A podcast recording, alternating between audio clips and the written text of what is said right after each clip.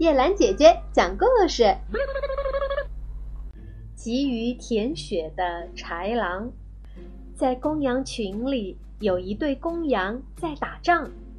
这一对公羊气冲冲地向后退几步，然后再面对面地冲上去，用前额互相碰撞，地上流了许多血。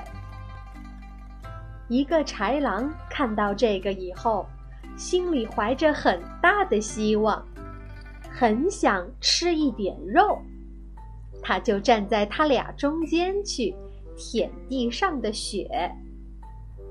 一个和尚提婆舍里曼看到以后，心里想到：“哎呀，这个豺狼真蠢呐！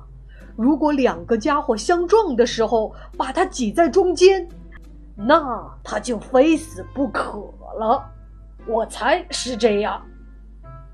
果然，在另一次相撞的时候，他急于想舔一点血，没有来得及躲开，就倒在他们俩对撞的头中间，死了。